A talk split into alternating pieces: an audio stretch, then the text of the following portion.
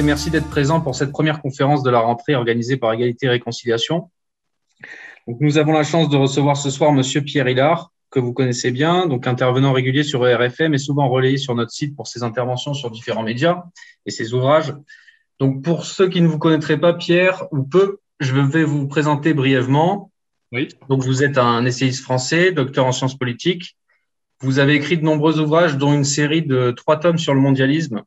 Euh, donc, le premier étant Atlas du mondialisme, le deuxième Archive du mondialisme, et le dernier qui est paru au printemps 2020, si je ne m'abuse, Sionisme et mondialisme, tous trois édités chez les éditions Nouvelle Terre. Ah, euh, sauf le premier, Atlas du mondialisme, où c'est, euh, comment dire, culture et racines. Très bien. Alors ensuite, vous avez donné deux formations à l'université ER, donc intitulées pour la première Comprendre la civilisation française et pour la seconde Comprendre le mondialisme, donc qui se décomposent chacune en six cours que l'on peut acheter sur Contre-Culture. Oui. Euh, si, si, les spectateurs du jour veulent, veulent suivre vos formations, c'est assez simple et c'est très intéressant. Bah écoutez, merci. Et bon, donc, euh, je salue euh, tous les internautes qui sont donc venus assister à cette conférence intitulée, je donne le titre, La grande réinitialisation ou le tikkun origine et conséquences. Et on peut greffer à ce titre l'idée du sacrifice humain, sans oublier l'idée de messianisme. Vous allez voir, ça fait beaucoup. Alors, donc je vais faire un topo en environ d'une heure, enfin je vais essayer de tenir une heure, peut-être pas, on va voir. Et l'objectif, donc, c'est de véritablement comprendre ce qui se passe, mais pour comprendre, il faut toujours remonter à la source, euh, comprendre et connaître les racines profondes. Donc, je vais vraiment, au début, euh, expliquer les racines profondes, parce que ce qu'on connaît, ce qu'on subit actuellement, euh, ben, c'est ancien, c'est très ancien. Bon, alors, comprendre les grandes lignes de cette fameuse réinitialisation, un fameux Great Reset, c'est la version actualisée, ces termes-là euh, sont la version actualisée du tikkun olam qui est une expression qui vient de la Kabbale. Je vais expliquer ce qu'est la Kabbale. Le tikkun olam, c'est la réparation du monde. C'est finalement la réinitialisation du monde, avec des implications spirituelles et matérielles. Et tout ça en lien avec le messianisme. C'est inséparable. C'est ce principe de réparation du monde a été parfaitement illustré par la revue Time. Et c'est euh, ça qui euh, décore, si je puis dire, euh, donc l'annonce de ma conférence, la revue Time de novembre 2020, où vous avez sur la couverture donc la planète Terre avec un échafaudage et des ouvriers qui s'activent pour réparer cette Terre avec des morceaux de puzzle. Vous avez une partie, une portion de la Terre qui est enlevée. Elle est réparée, elle est réinitialisée dans tous les domaines spirituel, politique, technique, économique, social aussi. Et donc, ce qu'on connaît, ce, qu'on subit, c'est une, euh, une, politique avec des répercussions immenses. Lorsque notre copain Klaus Schwab, le, patron de Davos, du Forum de Davos, dit que la quatrième révolution industrielle conduira à la fusion de nos idées, à nos identités pardon, physiques, biologiques et numériques, cela ouvre des portes sur un monde, ben, un monde affreux. Et en arrière-fond, c'est le transhumanisme. Transhumanisme, cette volonté de faire de l'homme l'homme-dieu. Vous avez eu aussi, en avril 2020, je crois que c'est euh, face aux journalistes du Financial Times, Macron, le président Macron, qui a été interrogé et qui a eu cette phrase terrible, euh, la bête de l'événement est là et elle arrive. Donc on voit que euh, cette fameuse grande réinitialisation euh, ce n'est pas un mot qui flotte. Il y a vraiment des, conséquences dans tous les domaines et qui vont nous toucher, nous impacter dans la vie de tous les jours. Bon. Alors, pour comprendre cette expression de Tikkun Olam, euh, donc euh, cette réparation du monde, il faut comprendre que ça vient de la Kabbale. La Kabbale qui veut dire la, la réception. Qu'est-ce que la Kabbale? C'est l'interprétation ésotérique du judaïsme. C'est une mystique réservé à une minorité, à une élite, et euh, qui, euh, comment dire, consiste de la part de cette élite à s'adresser aux esprits via la magie, avec l'objectif d'obtenir une sorte d'illumination intérieure, avec cette volonté euh, de toucher au, surnaturel, aux anges, ce sont les principes de la théurgie, contact avec Dieu, de la goétie, euh, les anges, l'esprit des anges, et de toucher, Dieu, et le Dieu la Kabbale s'appelle l'Ensof. Et l'Ensof, c'est le fameux être suprême ou Dieu infini, euh, que l'on retrouve par exemple euh, dans euh, le préambule de la Déclaration universelle des droits de l'homme en 1789 qui parle de l'être suprême, ne parle pas de Dieu, mais il parle de l'être suprême. Nous avons une marque kabbalistique dans le préambule de la Déclaration universelle des droits de l'homme. D'ailleurs, ce n'est pas pour rien que la révolution de 1789 est d'essence messianique. Cette expression de l'être suprême, Dieu infini, l'Ensov de la Kabbale, on retrouve aussi cette expression, on la retrouve dans la neuvième de Beethoven, euh, la partie chantée de la neuvième de Beethoven, l'Ode à la joie, qui est tirée d'un poème de Schiller, Schiller qui était lié à la maçonnerie d'ailleurs. Et c'est pas pour rien que l'Ode à la joie, avec cette marque kabbalistique, ce Dieu infini se tenant au-delà de la voûte étoilée, comme le, dit Schiller, eh bien, comme par hasard, cette Ode à la joie est l'hymne de l'Europe. Et là aussi, ce n'est pas un hasard de savoir que le Parlement européen ressemble étrangement, d'un point de vue architecture, à la tour de Babel. Donc tout ça, vous voyez, c'est lié. Il n'y a rien, de, rien de, hasard dedans, dans cette histoire. Et donc, comprendre que cette cabale, elle est liée en particulier à la gnose. La gnose, qui veut dire connaissance, et qui est un phénomène ancien qui remonte monde antique, euh, Égypte, Mésopotamie, etc., et qui repose sur l'idée que l'homme est une parcelle du divin et peut, par ses propres forces, sa propre intelligence et des moyens techniques, et aujourd'hui euh, la génétique, les manipulations génétiques, les implants de puces, tout ce que vous voulez, euh, l'être humain étant une parcelle du divin, il peut par ses propres forces remonter à la source du divin et se fondre dans un tout pour obtenir enfin, pour aboutir à cet idéal de l'homme-dieu. Mais je tiens à préciser une chose, c'est que cette idée de, de Kabbale qu'on trouve donc euh, au sein des élites juives était en fait, donc il y a une origine de, gnose hein, déjà dans le monde antique, mais était déjà dénoncée par le prophète Isaïe, selon la tradition de l'Église, et remonte à peu près au 8e siècle avant Jésus-Christ. Et lorsque vous lisez la Bible hébraïque, il est en particulier dit dans le chapitre 8, il y a ce fameux avertissement euh, du prophète Isaïe à l'égard de ces juifs voulant comment dire, flirter, si je puis dire, avec le monde des esprits euh, via la magie, etc. Et déjà, l'idée de Kabbale est évoquée. Alors, attention, le mot Kabbale n'est pas utilisé dans la Bible hébraïque, mais les termes utilisés par euh, le prophète Isaïe, ce sont les termes de Obot et de Idonim, nécromancien, devin. Alors, cette Kabbale,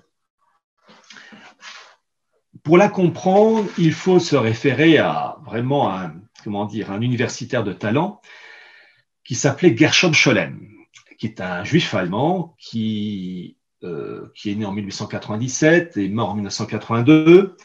Euh, il est né dans une famille juive allemande euh, acquise comment dire, aux Lumières juives, à la Haskalah. À l'origine, c'est Mendelssohn qui a lancé le principe de la Haskalah, mais il faut toujours préciser que Mendelssohn a pu faire ce travail au XVIIIe siècle grâce, que grâce à un protestant qui s'appelait Lessing. C'est un Lessing qui était un fils, de, pasteur d'ailleurs.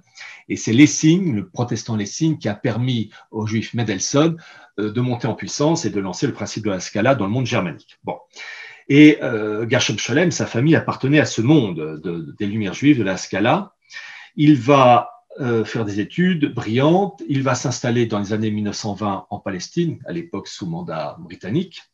Et puis, avec la création de l'État d'Israël, en 1948, il devient citoyen israélien. Et, et, et, outre ses nombreux ouvrages portant sur le Talmud, la Kabbale, sur sa bataille ici, entre autres, un des messianistes juifs du XVIIe siècle, Gershom Scholem, il faut le savoir, est à l'origine de l'attribution d'un nom au premier ordinateur israélien qui est né à la fin des années 50, début des années 60, je ne sais plus la date exacte, et euh, Gershom Scholem avait demandé, il a obtenu, que ce premier euh, ordinateur israélien s'appela Golem.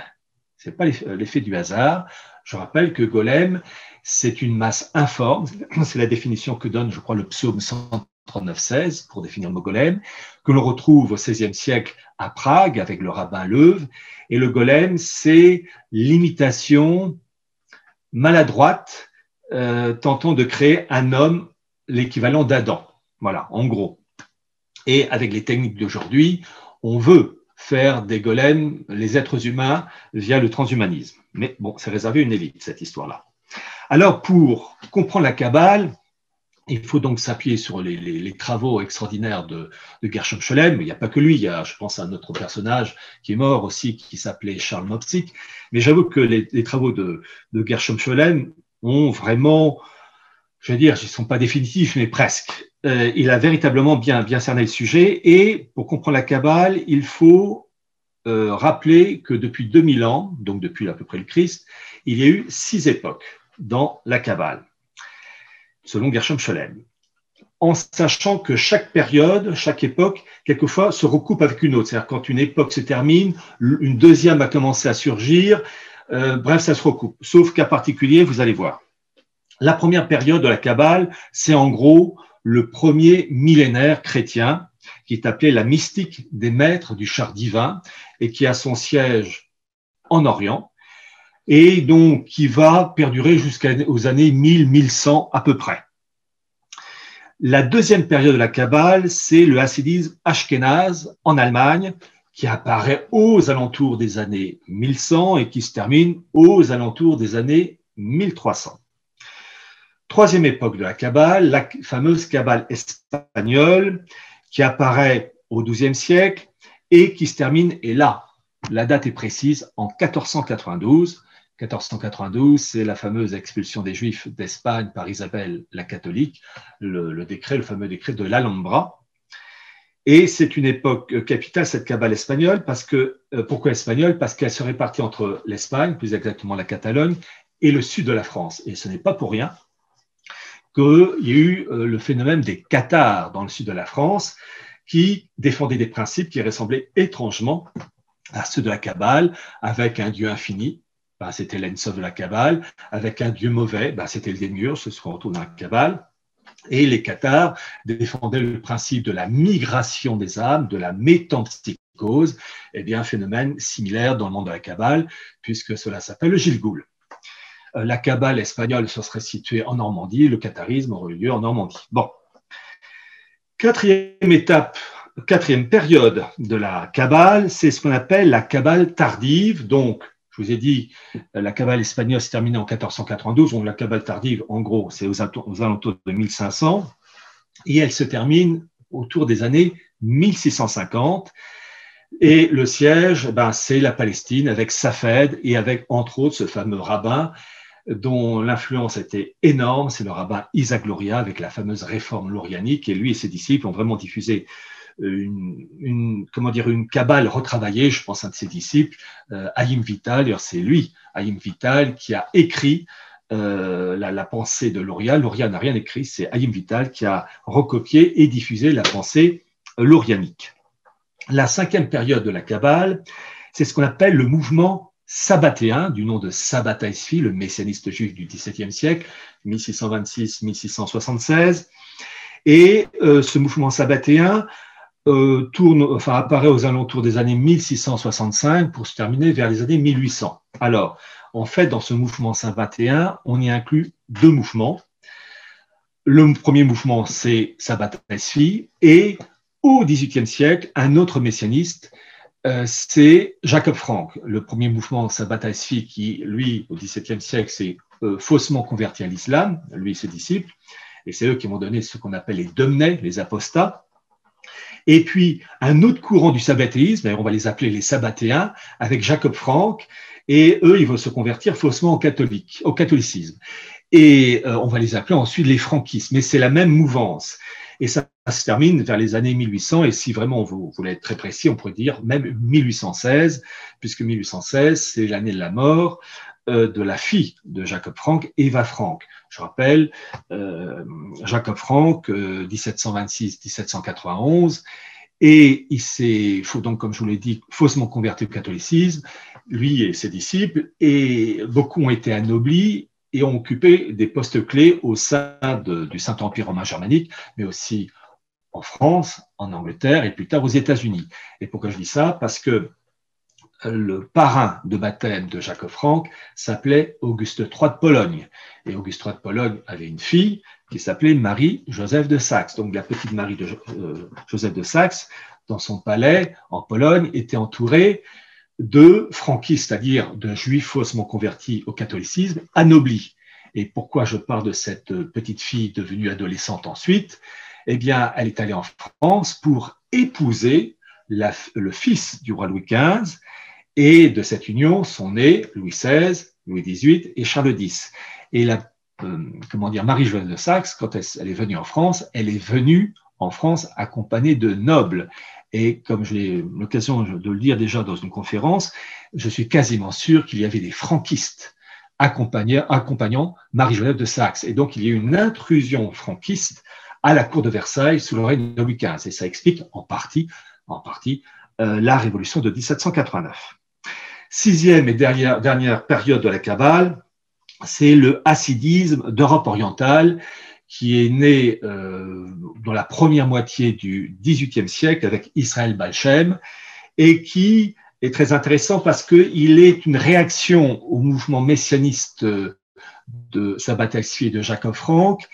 Euh, c'est-à-dire ce mouvement euh, hassidique reprend l'idée de messianisme, mais en le canalisant. Et Gershom Scholem a une expression pour ça. Il dit que ce milieu hassidique va neutraliser le messianisme. Et c'est ce milieu acidique qu'on va retrouver avec les Lubavitch autour de Poutine. Et c'est un milieu, je vais dire, traditionnel. le milieu acidique, ce sont les, entre guillemets, les tradis du monde juif comparé euh, à la branche euh, juive Rothschild. Alors là, ce sont les libéraux à mort, LGBT et compagnie. Bref, parallèlement à cette cabale, il faut l'allier au Talmud.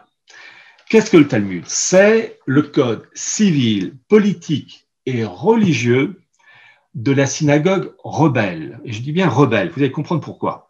Ce Talmud a été créé, en gros, chiffre arrondi, entre 100 et 500 après Jésus-Christ. Et il faut comprendre ça parce que euh, ce Talmud a eu des répercussions énormes en lien avec la Kabbale dans l'histoire du monde juif, mais aussi à notre égard. Pour comprendre ce nouveau judaïsme qui apparaît avec le Talmud, il faut impérativement comprendre l'autre judaïsme d'avant le Christ et rappeler les points suivants. Avant le Christ, il y a ce qu'on appelle la Bible hébraïque, qui va donner pour les chrétiens l'Ancien Testament, avec une interprétation différente entre les juifs et les chrétiens. Cette Bible hébraïque repose sur trois points la Torah, la loi, c'est-à-dire Genèse, Exode, Nombre, Lévitique, Deutéronome. Deuxième point, des prophètes. Alors, il y en a plus d'une vingtaine, Isaïe, Zacharie, Ézéchiel, euh, euh, les, prophètes Michée, Osée, euh, Jonas et bien d'autres. Et troisième partie de cette Bible hébraïque, les hagiographes, c'est-à-dire les livres des psaumes, les livres de Job, le livre d'Esther, de, de Ruth, etc. Alors là, voyez-vous, je m'adresse un public euh, varié, divers, d'un point de vue euh, euh, connaissance et puis conviction religieuse, j'ai de tout. Donc, mon devoir est de d'exposer tous les cas possibles. Voyez-vous, la véritable méthodologie consiste à tout dire, à évoquer toutes les possibilités, pas une ou deux. On peut avoir à titre personnel des convictions, j'ai des croyances, d'accord, mais compte tenu que je m'adresse à un public divers, je dois évoquer tous les cas possibles. Pour comprendre cette Bible hébraïque avec tous ces textes, il y a trois possibilités d'interprétation. Première possibilité, tous ces textes que je vous ai cités sont tous d'inspiration divine, de A jusqu'à Z.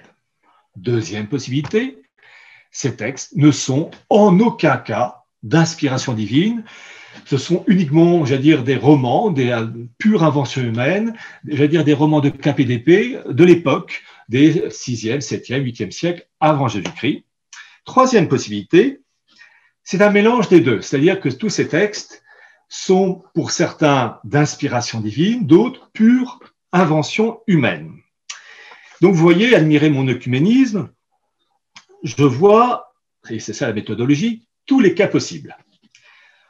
Peu importe l'opinion que l'on porte à l'égard de ces textes, on doit voir le fil directeur, que ce soit des textes d'inspiration divine, que ce soit des textes uniquement humains, ou un mélange d'invention humaine et d'apport divin, peu importe euh, l'opinion que l'on a à l'égard de ces textes, il faut voir le fil directeur, la trame. Et qu'est-ce qu'on constate? On constate, premièrement, essentiellement, il y a trois points, qu'il y a une faute qui est commise dans un jardin, jardin d'Éden, conduisant euh, à la souffrance et à la mort pour euh, ce fameux couple Adam et Ève, et conduisant en particulier à une rupture spirituelle avec Dieu. Ce fil directeur continue avec, immédiatement après cette faute, très, très rapidement, c'est dans la Genèse, l'annonce d'une femme, plus exactement d'une vierge, Alma, qui doit donner naissance à l'Emmanuel, c'est-à-dire Dieu avec nous. Et c'est en particulier le prophète Isaïe, dans le chapitre 7, qui le dit. Et il est précisé qu'il y aura un rachat spirituel euh, de l'humanité via un Messie et que ce Messie effacera cette faute commise par nos premiers parents.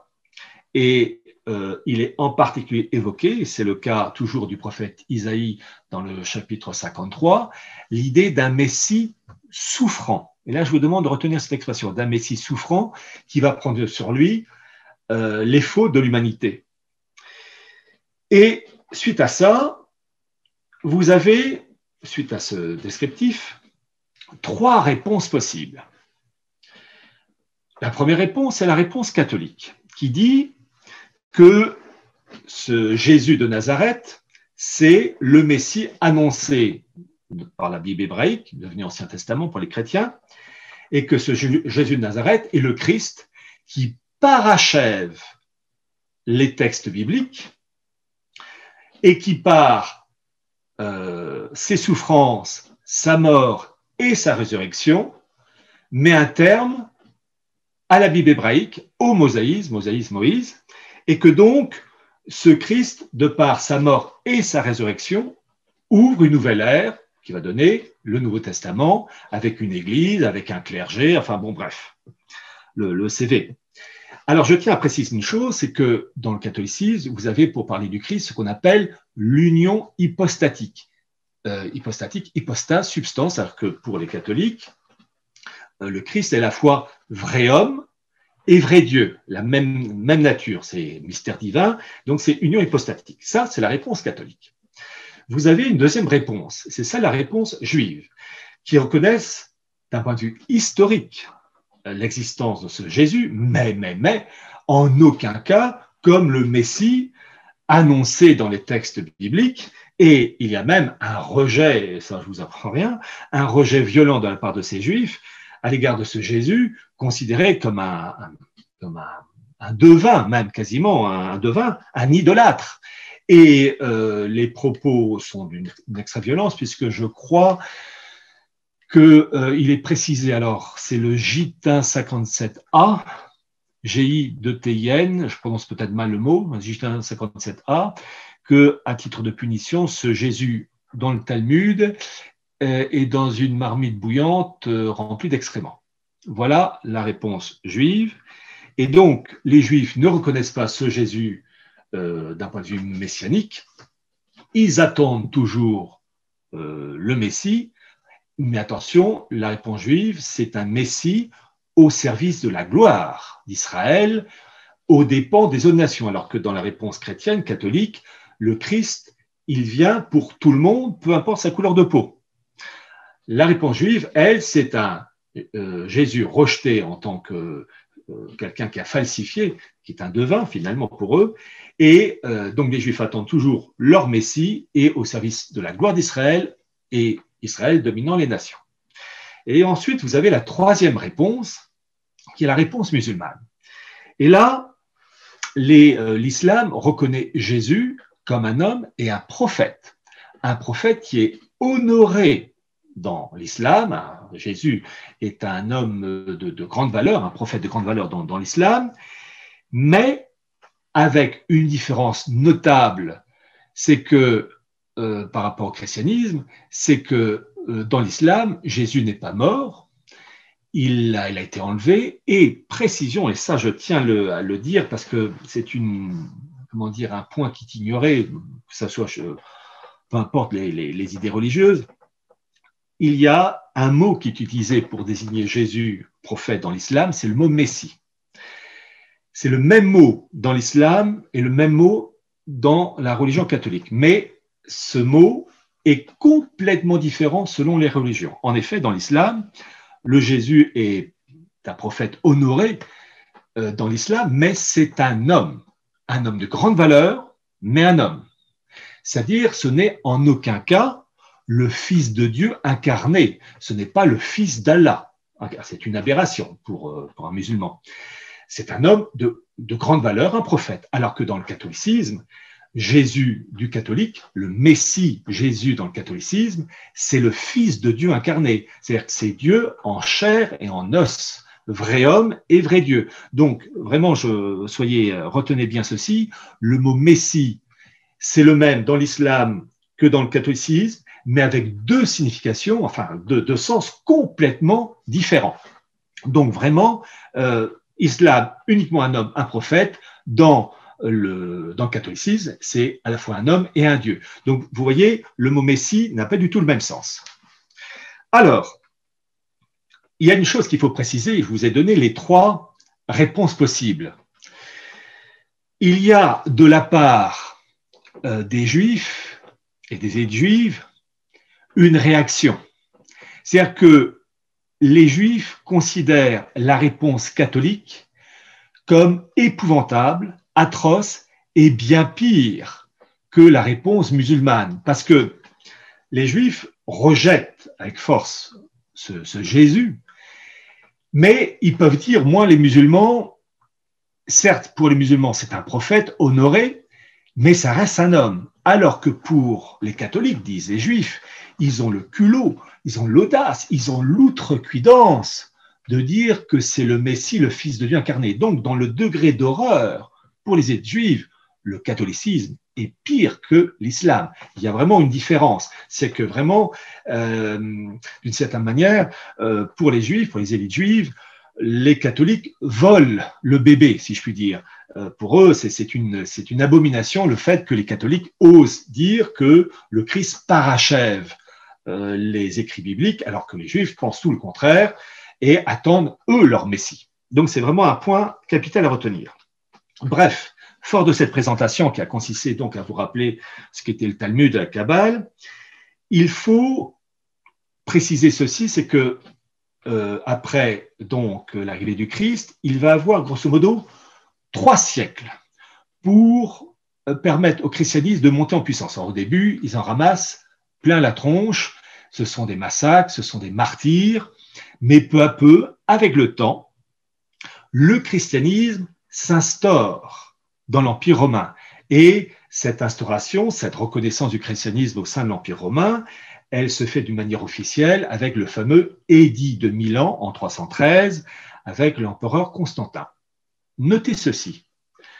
Ce christianisme qui s'est peu à peu implanté dans l'Empire romain, en commençant d'abord par euh, des martyrs, des souffrances euh, élevées ce christianisme qui s'est instauré dans l'Empire romain, il s'est fait, cette instauration, cette euh, expansion du christianisme dans l'Empire romain, l'ensemble s'est fait sans conquête militaire. Sans conquête militaire. Cela s'est fait d'une manière progressive par des martyrs, par les exemples, en sachant aussi qu'il y a eu des chrétiens euh, qui ont retourné leur veste. Hein, ben, L'humanité, elle est diverse.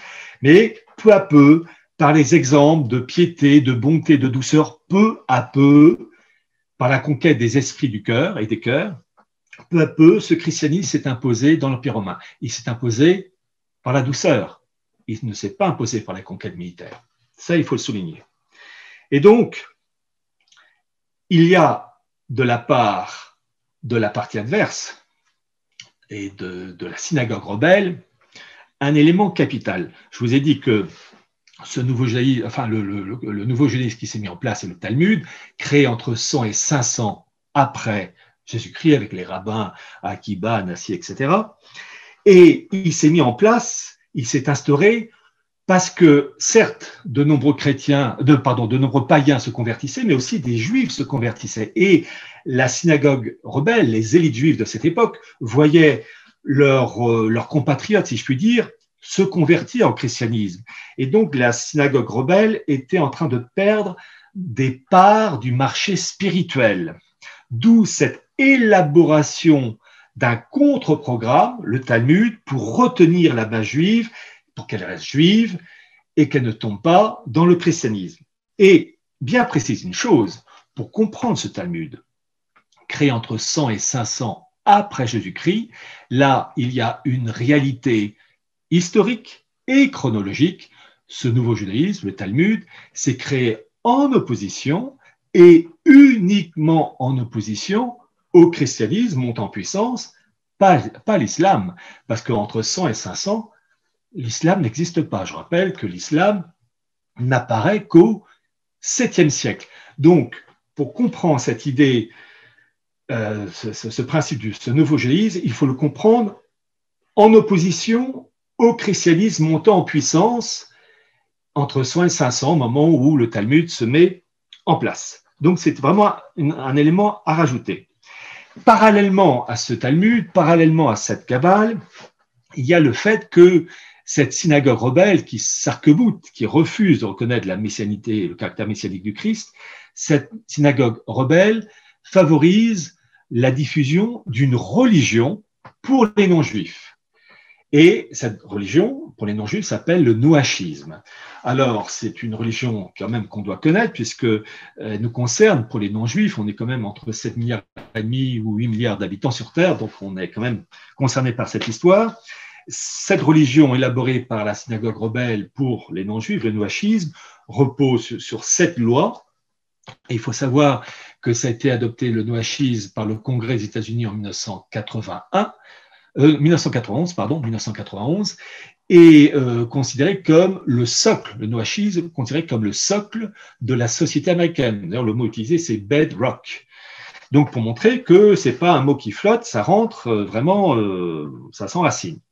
Donc, le noachisme repose sur cette loi pour donc gérer la masse humaine non juive, et essentiellement, ce noachisme repose sur les points clés suivants. Un Dieu unique, un Dieu un, en aucun cas le Dieu trinitaire catholique, un Dieu un. Deuxième point, Jésus est reconnu comme un simple prophète et en aucun cas comme le Fils de Dieu incarné. Dans le noachisme, il est dit que Jésus est un homme, uniquement un homme, un prophète, appelé à une auguste mission religieuse. C'est l'expression qu'ils utilisent.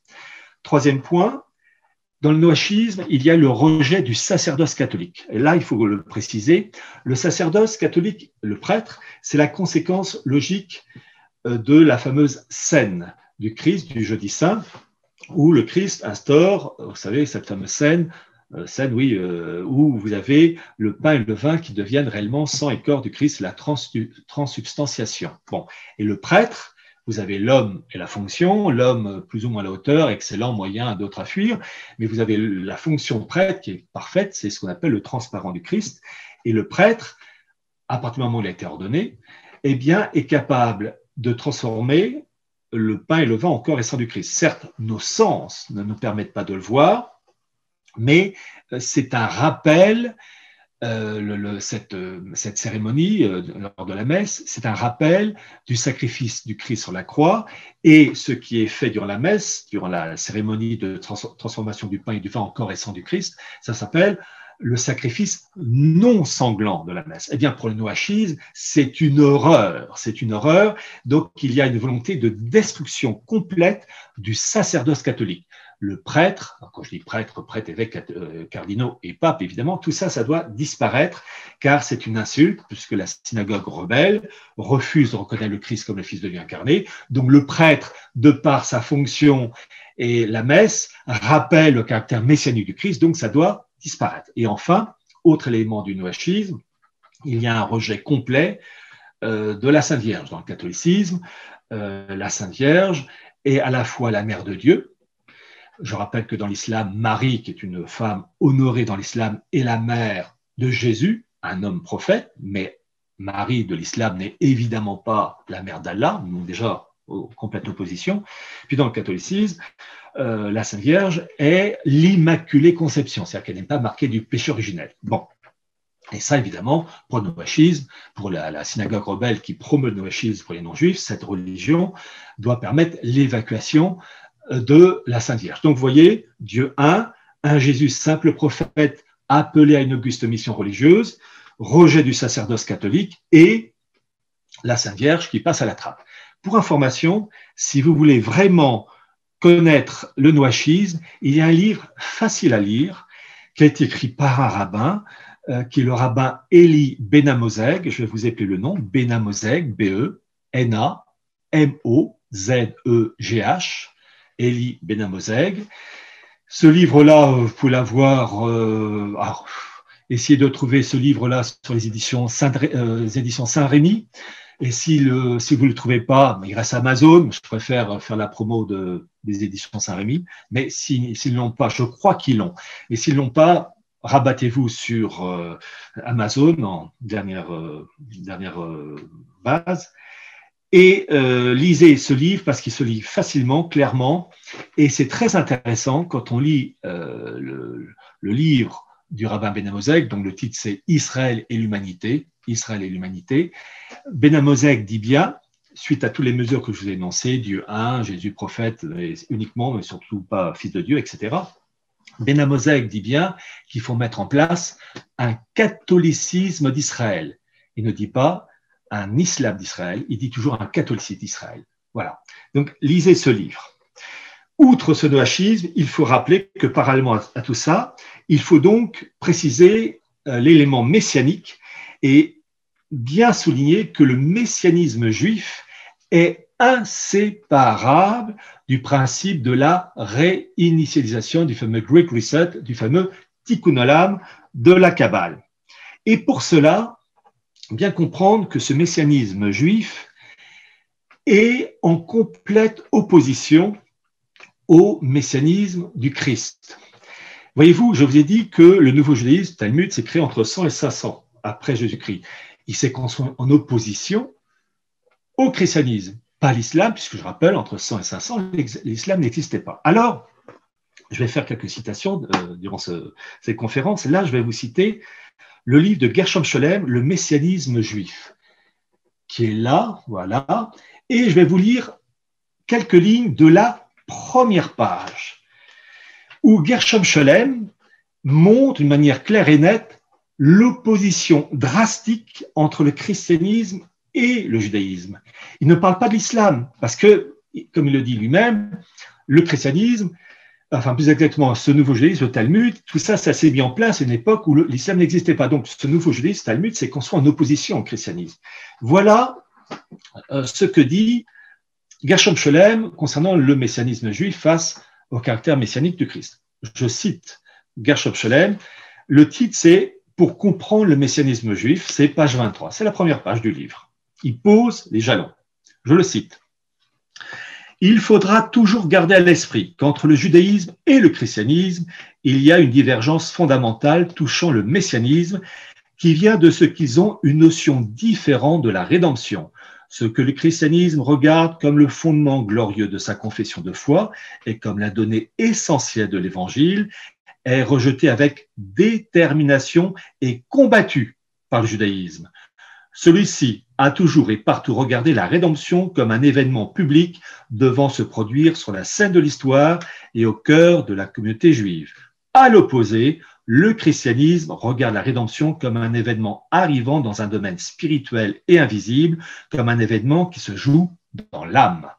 Donc, Gershom Scholem, dans son livre donc, Le messianisme juif, montre bien l'opposition farouche entre ces deux mondes. Alors, petite remarque, la citation que je vous ai faite, elle est tellement importante pour Gershom Scholem qu'elle a été réécrite sur la couverture du livre, pour vous dire que ça pèse lourd pour eux.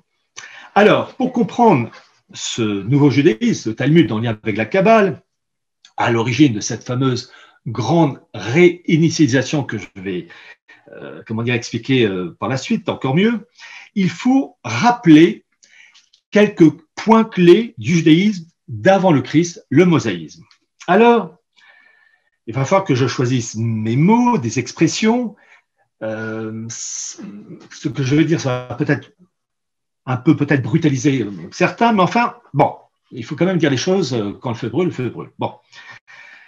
Pour comprendre euh, le monde juif d'avant le Christ, c'est-à-dire 7e, 8e, 9e siècle avant Jésus-Christ, il faut d'abord rappeler une chose, c'est que lorsqu'on étudie une époque, il faut toujours se référer à la psychologie.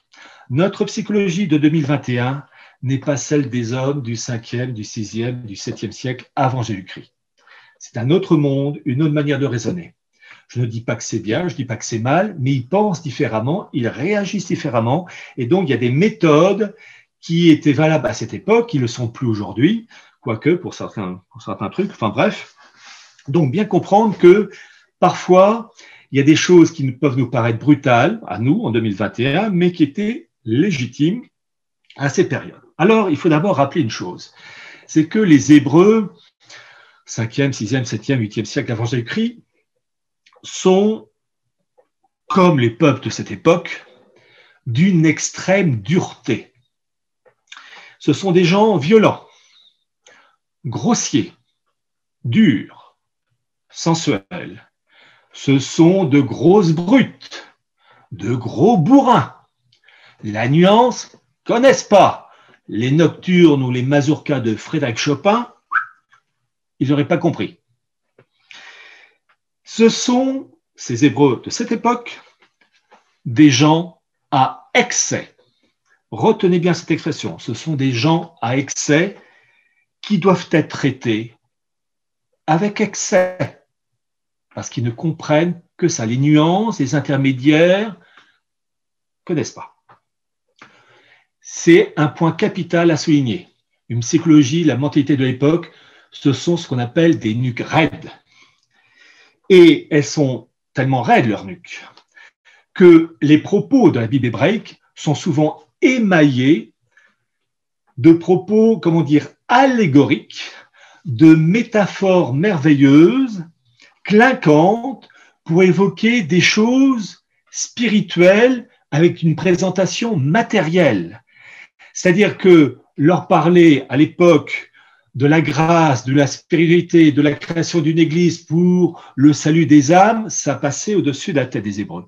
Il fallait des choses matérielles, brillantes, clinquantes, avec le lait, le miel, avec euh, la cité de Jérusalem brillante et dominant le monde. En fait, dominant le monde, c'est l'Église, la nouvelle Jérusalem dominant les nations. Mais il fallait une présentation matérielle, clinquante. Il fallait d'une certaine manière quelque chose qui fasse qui fasse tilt auprès de ces populations rudes, au même titre que euh, certaines populations réagissent euh, face aux chaussures Nike. Voilà, il fallait des choses euh, clinquantes. Et ces populations hébraïques, rudes, qui ont un côté bourrin, et qui ne comprennent que la politique de l'excès, eh bien, Dieu fait avec ça, il fait avec le matériel humain. Lorsque Dieu, pour tester la foi d'Abraham, ordonne à ce dernier d'aller sacrifier son fils Isaac, Dieu en fait ne veut absolument pas que Abraham, le père, sacrifie son fils Isaac. Mais il sait que le côté rude du bonhomme, son caractère entier, excessif, ne peut être mis à l'épreuve que par des méthodes excessives. Tu vas sacrifier ton fils. Évidemment, la chose, à la minute, il y a un ange qui retient le poignet d'Abraham et la chose ne se fait pas. Mais bien comprendre que le caractère excessif côté grosse brute de ces gens-là, eh bien, il faut des méthodes et des propos entiers, sans nuance. Ça se voit encore lorsque l'ange du Seigneur apparaît devant Moïse et le menace de mort parce que Moïse n'a pas circoncis son deuxième fils. Il l'a fait pour le premier, mais il ne l'a pas fait pour le deuxième. Et l'ange de Dieu menace Moïse euh, de mort. Et des esprits démocrates chrétiens peuvent être choqués. Comment peut-on, ce Dieu, être aussi dur? Mais oui, mais parce que tout simplement, il est obligé, il s'adapte au terrain, à des gens durs, violents, excessifs. Et l'ange, quand il s'adresse à, Moïse, il va pas lui dire Moïse, tu n'es pas gentil, tu n'as pas obéi à Dieu. Oh, écoute, on va mettre en place une cellule psychologique. Non, il lui dit Moïse, tu obéis, sinon je te pète la gueule. D'accord, mon gars? C'est-à-dire que les méthodes pour traiter les Hébreux, c'est tu obéis, c'est bon pour toi. Tu n'obéis pas, je te pète la gueule. Et si tu continues, je t'élimine. Pourquoi? Parce que tes défauts sont tels qu'ils vont contaminer toute la communauté. Donc, l'amputation pour éviter l'infection générale. Ça peut paraître dur aujourd'hui, mais c'est comme ça qu'il fallait traiter ces gens. Et le langage brutal de Dieu, c'est un langage adapté là, au profil psychologique des Hébreux de cette époque, et profil qui correspond à tous les peuples de cette époque aussi, face à donc à de grosses brutes, et ces Hébreux ben, ne comprennent qu'une chose, la schlag, la politique de la schlag. Il n'y a que ça qui marche. Bref, ceux qui ont une mentalité à la François Bérou, évidemment, ils peuvent arrêter de regarder la conférence. Mais il faut comprendre la mentalité de l'époque. Ce sont, comment dire, des gros bourrins, durs, violents. Eh ben, Dieu fait avec les moyens, avec l'élément humain qu'il a sous la, sous la main, et il serre la vis et il cogne. Et il a raison. Bref, petite remarque pour vous faire comprendre ça. Là, je vais peut-être choquer. La racaille des banlieues, en France ou peu importe des pays d'Europe, cette racaille des banlieues ne comprend que les rapports de force, comme les Hébreux de cette époque, 7e, 8e siècle avant Jésus-Christ, ne comprenaient que les rapports de force. C'est-à-dire que la racaille des banlieues, pour se tenir droit, eh bien, il faudrait lui serrer la vis. C'est la même méthode. C'est-à-dire qu'ils ne comprennent que les rapports de force. C'est soit je t'écrase, soit tu m'écrases. Eh bien, gardez ce, comment dire, euh, ce raisonnement et voyez-le à cette époque où Dieu sert la vie, sinon, ben, euh, il n'arrive pas à diriger. Enfin, compte tenu de sa toute-puissance, il peut le faire. Mais je veux dire par là, face à des Hébreux euh, extrêmement durs, des, gens de, de, grosses brutes, ce sont des grosses brutes il serre la vis et il est obligé de cogner. Et donc, euh, cela se traduit en particulier par des lois dans la religion mosaïque extrêmement précises. Quand par exemple, vous avez dans l'Exode chapitre 20, euh, Dieu qui dit que si euh, les Hébreux désobéissent, eh bien il y aura des punitions adressées au Père et aux générations suivantes. C'est-à-dire que il veut marquer les esprits. Et quand je dis marquer les esprits, compte tenu que ce sont des gens rudes, il faut leur faire peur au point, au point de leur faire pisser de terreur dans leur froc. Là aussi, ne raisonnez pas en 2021, nous sommes au 5e, 7e, 8e, 9e siècle avant Jésus-Christ, il faut leur serrer la vis, il faut leur faire peur, parce que le moindre relâchement, ça part ça part euh, en javel. Bref, ces gens-là ne respectent que les rapports de force. Alors, ce respect des lois mosaïques rend possible l'arrivée de l'Emmanuel. Comme je vous l'ai dit, vous avez le prophète Isaïe, chapitre 7, qui annonce une vierge, l'Alma, et l'arrivée de l'Emmanuel. Mais pour que la chose se fasse, au sein de ce peuple hébreu, et plus précisément au sein de la tribu de Juda, il faut que les lois mosaïques soient respectées intégralement. D'où ces mesures coercitives de Dieu qui ne mettent pas le moindre relâchement et qui promet euh, comment dire, les pires punitions pour éviter une débandade complète. Et il y a des mesures qui sont prises pour obliger les Hébreux à respecter ces lois mosaïques et qui ont de l'importance pour ensuite comprendre la situation actuelle et même l'évolution sur 2000 ans. Je ne vais que citer deux cas. Le premier cas, c'est dans le Deutéronome chapitre 7, où il est bien précisé que les Juifs doivent se marier entre eux.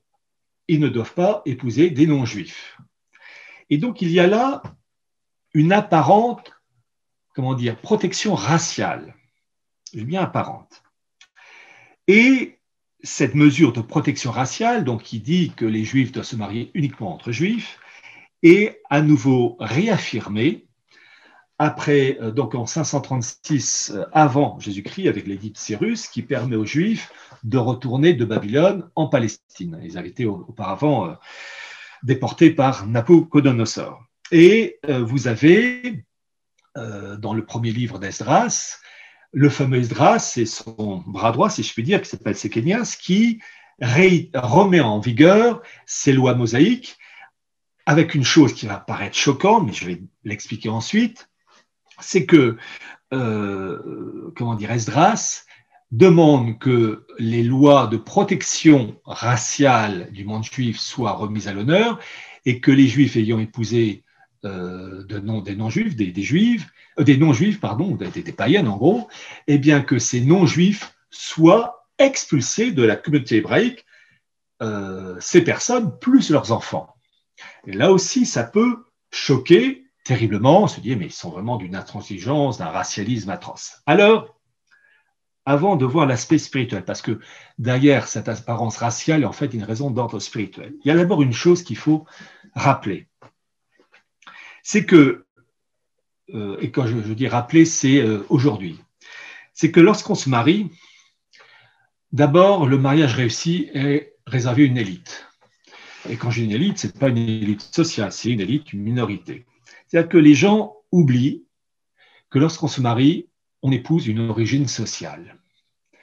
Et que si on veut réussir son mariage, il vaut mieux certes des sentiments, mais aussi, aussi des calculs. Je veux dire par là, il faut épouser quelqu'un qui religieusement pense comme soi. C'est-à-dire que si vous êtes catho, épousez une catho.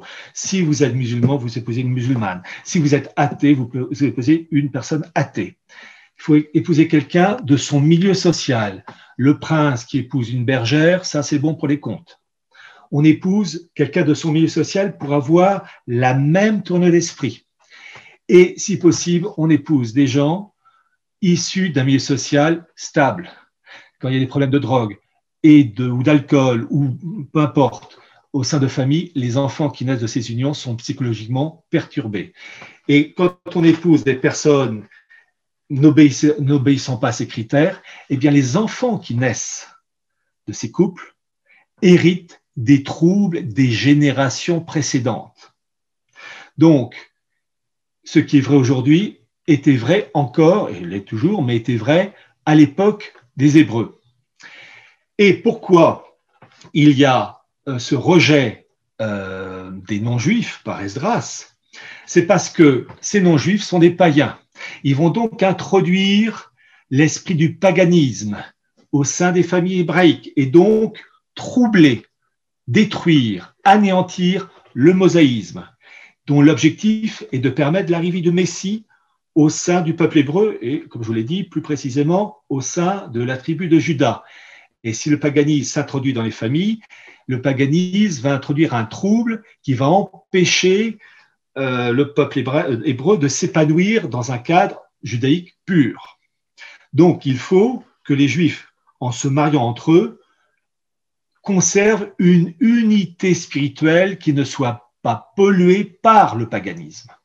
Donc cette protection raciale, apparemment raciale, est à finalité spirituelle pour permettre l'arrivée du Messie au sein d'un peuple euh, marqué et imprégné de mosaïsme et non pas de paganisme.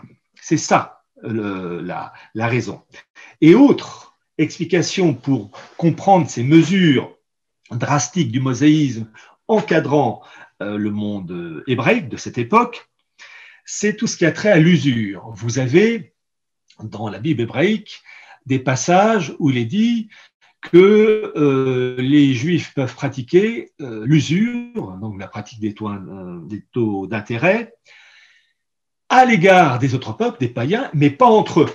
Et cette chose est affirmée dans différents documents, l'Exode, chapitre 22, le Deutéronome, chapitre 23, et dans Lévitique, chapitre 25. Et ça aussi, cela se comprend. Pourquoi? Toujours cette mesure de protection du peuple hébreu. Lorsque vous pratiquez une usure réciproque, c'est admettons, les Juifs auraient pratiqué l'usure à l'égard des païens, mais les païens auraient pu pratiquer l'usure à l'égard euh, des Hébreux, eh bien, il y avait un risque de contamination païenne. Pourquoi? Parce que lorsque vous pratiquez l'usure, eh bien, que ce soit au niveau d'un individu ou d'un État, vous êtes soumis. Vous êtes soumis. Et le risque en pratiquant une usure réciproque entre juifs et païens, c'était le risque de voir les païens soumettre via la pratique de taux d'intérêt les Hébreux au monde païen, de les soumettre financièrement, économiquement, et donc fatalement d'introduire des germes du paganisme. Le fait que les Juifs puissent euh, traiter avec les païens, pratiquer l'usure, mais l'inverse n'étant pas vrai, eh bien, c'est une mesure de protection. Bien comprendre que tout le mosaïsme est agencé pour permettre au peuple juif de garder intact le mosaïsme. Donc, ne pas être contaminé soit par des mariages, soit par la voie économique, euh, soit la voie financière, peu importe, soit par la voie politique, à une influence païenne. Alors, il n'empêche qu'au cours de leur euh, histoire, il y a eu des creux de vague. Euh, les Juifs se sont rebellés, dans, rebellés au mosaïsme, et ils sont tombés quelquefois très bien bas en pratiquant, par exemple, de bêta partout, un laisser-aller complet, euh, ils ont même pratiqué des sacrifices humains, des sacrifices d'enfants. Donc il y a eu des moments de relâchement dus à des contaminations païennes en particulier. Mais il y a eu à chaque fois un redressement, mais des redressements qui se faisaient quelquefois à coup de massue. Euh, lorsque les Juifs ont été déportés à Babylone, bon, ben, c'était pour les calmer et les punir de, certains comportements. Bon. Et ma foi, c'est ça qui les a calmés. Hein. La politique de la schlag, ça marche. Donc, bien comprendre que toutes ces mesures coercitives euh, propres aux sont là pour protéger le peuple, peuple hébreu, pour maintenir intactes les mesures mosaïques permettant, rendant possible la naissance du Messie. Et donc éviter toute influence païenne qui aurait pu flétrir et bloquer, empêcher l'arrivée du Messie. C'est ça. Mais, à partir du moment où euh, le Messie arrive, arrive, le Christ en particulier pour les chrétiens, ces mesures coercitives protection raciale, protection financière, protection politique, toute forme de protection, ces mesures de protection, avec l'arrivée du Messie, tombaient. C'est-à-dire qu'elles n'étaient plus valables. C'est-à-dire que euh, à partir du moment où le Christ arrivait, le Christ arrivait pour l'humanité entière. les Hébreux étaient d'une certaine manière le marchepied nécessaire, indispensable pour donner naissance à un Messie, fils de Dieu incarné, pour tout le monde, peu importe sa couleur de peau. Et c'est là où donc, comme je vous l'ai dit, les mesures propres au mosaïsme tombaient en désuétude et euh, l'arrivée du Christ parachève la Bible hébraïque qui n'a plus lieu d'être. Enfin, disons plus exactement, les, mesures propres au mosaïsme, sacrifice d'animaux par exemple, euh, n'ont plus lieu d'être. Et là, euh, il va avoir, comme on dit, un hiatus dans ce sens que la non-reconnaissance du caractère messianique du Christ par les Juifs va conduire au sein du peuple juif, sauf euh, pour évidemment les Juifs qui se convertissent, mais je parle donc des Juifs qui ne se convertissent pas, qui refusent de reconnaître le caractère messianique du Christ, il va avoir de la part de ces Juifs un blocage psychologique qui fait que tout reste centré sur eux. C'est la chanson de Jacques Dutronc, et moi, et moi, et moi. Et ce blocage psychologique fait que euh, les prérogatives propres aux Juifs au temps de la Bible hébraïque, eh bien, ces Juifs considèrent que ces prérogatives bibliques restent toujours valables, que ça soit se marier entre Juifs, euh, pratiquer l'usure, toute forme de protection, peu importe lesquelles, il faut maintenir ces mesures mosaïques jusqu'à aujourd'hui, tant que, enfin, tant que les Juifs n'ont pas eu leur Messie selon eux. C'est-à-dire que véritablement, il y a de la part de ces Juifs un blocage, forme d'infantilisme, un concept tribal, c'est-à-dire que le christianisme, qui veut dire qui est universel, il s'ouvre à tous les peuples de la terre, peu importe leur couleur de peau. Les Juifs, de par ce blocage psychologique, disent non, nous on reste fixés, on reste figés sur nos prérogatives, car pour nous, euh, le Messie n'est pas arrivé et il doit venir uniquement pour nous, pour apporter la gloire d'Israël, pour dominer les nations. Donc vraiment, je vais dire, il y a comme un, quand je dis un blocage psychologique, euh, ils n'ont pas évolué, il ils sont restés euh, figés dans un monde ancien. Ils n'ont pas su s'ouvrir et les conséquences, ben, on en encore euh, largement depuis 2000 ans. Donc depuis 2000 ans, ben, qu'est-ce que, qu'est-ce que ça a conduit à quoi exactement? C'est que le fait que les Juifs ne reconnaissent pas le caractère messianique du, Christ, eh bien, eux, ils en ont produit des messies. Et ils en ont produit au moins plus d'une vingtaine. Et un des plus célèbres, un des tout premiers d'ailleurs, c'est Shimon Bar Koba, qui se présente comme le Messie euh, et qui va se révolter contre les troupes romaines entre 132 et 135 après Jésus-Christ. Et euh, toutes ces, tous ces messies qui vont suivre, vous allez avoir Al-Roi en, Perse, puis je vous ai cité euh, aussi des messianistes comme euh, Sabata au XVIIe siècle, Jacob Frank au XVIIIe siècle, et on aurait pu rajouter aussi euh, le fondateur du sionisme, Theodor Herzl. Euh, Theodor Herzl, euh, j'en parle dans mon livre Sionisme et mondialisme, où je, parle donc des carnets complets. Quand j'ai lu les carnets complets de Theodor Herzl, qui sont au sionisme ce que la Bible est au christianisme et le Coran à l'islam, les carnets complets de Herzl montrent en fait un messianiste, un autre messianiste, Trotsky, Trotsky Bronstein, c'est un messianiste. Il y a plus d'une vingtaine de messianistes depuis 2000 ans. oui, facile, plus de vingtaine. Et donc, pour les élites juives, elles-mêmes divisées en groupes avec des rivalités internes, parce que euh, beaucoup de ces élites juives veulent produire leur Messie. Il y a des rivalités messianiques entre familles juives pour apporter le Messie qui doit apporter donc la gloire euh, d'Israël. Ça, il faut le retenir parce qu'on est en plein dedans, hein, entre la branche Lubavitch qui veut son Messie et la branche Rothschild qui veut son, son Messie, il y a des rivalités. Bon. Donc, depuis 2000 ans, en raison de cette opposition farouche au christianisme, avec ce refus acharné de reconnaître le Christ le, Fils de Dieu incarné, il y a de la part des élites juives une volonté de produire un Messie afin de réparer, afin de réinitialiser le monde dans le but de rétablir une authentique vérité sur la base euh, talmudo-kabbalistique. Et la finalité du truc, c'est faire du peuple juif le peuple prêtre, l'intermédiaire unique entre le Dieu un et le reste de l'humanité non juive, considérés comme les prosélytes de la porte, situés sur le seuil du temple rénové. C'est ça la finalité. Alors, pour comprendre tous les, enfin, les 2000 ans depuis le Christ jusqu'à aujourd'hui, les aides juives ont toujours eu pour mission de détruire le monde issu de la révélation. La révélation, c'est le message du Christ avec ses conséquences spirituelles, l'Église, et ses conséquences temporelles, les États s'inspirant du catholicisme, et la France en priorité, avec le fameux baptême de Clovis en 496 et euh, le testament de Saint-Rémy, où c'est un rappel, c'est une, passation de pouvoir, oui, parce que là, il faut, il faut que je le dise, euh, pour la synagogue rebelle, il y a une abomination, c'est la France, plus que les autres pays, plus que l'Espagne, l'Italie, le Portugal. Pourquoi? Parce que euh, la France est la finée de l'Église. Et euh, voyez-vous, quand Zemmour parle de Saint-Louis, le roi juif, il commet, il dit une, une, chose juste et archi fausse, dans ce sens que la tradition davidique, la royauté davidique, fait que il va avoir une passation de pouvoir entre la monarchie davidique et la monarchie française.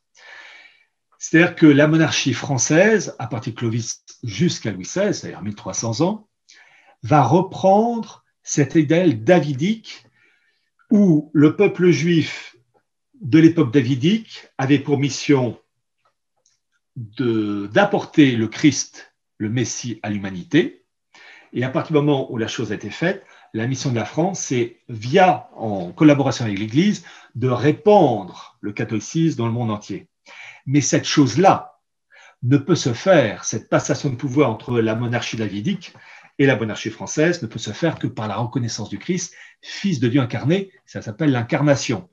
Et un Éric Zemmour, et là, Éric Zemmour est une, une canaille, si ce n'est pas autre chose, puisque en disant le roi juif, il, en parlant de, Saint-Louis, il oublie de préciser que c'est vrai dans ce sens qu'effectivement il y a une passation de pouvoir de la monarchie davidique à la monarchie française grâce entre autres au testament de Saint-Rémy, qui rappelle, via qui rappelle comment dire, les, droits et devoirs de la monarchie française, comme l'a fait euh, Samuel à l'égard du jeune David, et on retrouve les mêmes propos dans le psaume 89.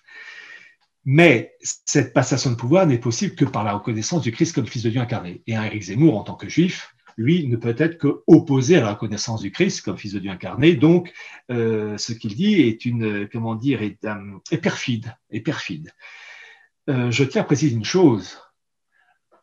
L'emblème de la monarchie française, c'est le lys. L'emblème de la monarchie davidique, la fleur de référence, c'est le lys pour le monde hébraïque. Lisez le Cantique des Cantiques, chapitre 2.